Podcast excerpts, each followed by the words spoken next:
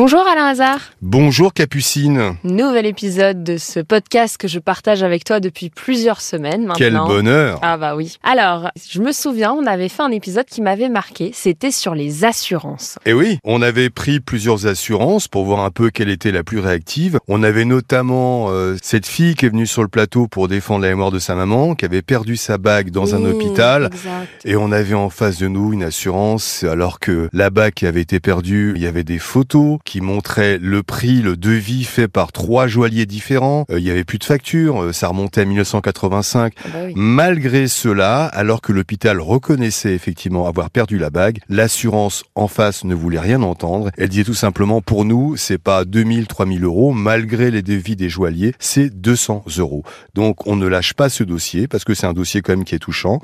On va revenir dessus, et on va essayer de faire en sorte que l'assurance euh, prenne enfin ses responsabilités. On suivra ça avec euh, attention. Et nous avons un cas inédit euh, toujours dans les assurances. On Mhm. fera le point sur les assurances les plus réactives. On s'intéressera à un auditeur. Son père, il est malheureusement décédé. Il avait une voiture qui avait brûlé et l'assurance ne l'a jamais indemnisé. Pour la mémoire de son papa, il a envie que cette euh, voiture qui était estimée à 15 000 euros, que l'argent revienne. Une fois que le papa est mort, il n'est pas question que l'assurance, justement, ne réponde pas à la demande du fils. Le fils a un héritage, donc la voiture, elle vaut 15 000 euros. Il a payé son papa pour cette voiture, elle a été brûlée, il doit être indemnisé tout simplement. bah, c'est tout à fait normal. Bah écoute, euh, on suivra ça aussi avec attention. Je te remercie et je te dis à bientôt, 9h sur RTL. À bientôt Capucine et un petit coucou à Thibaut.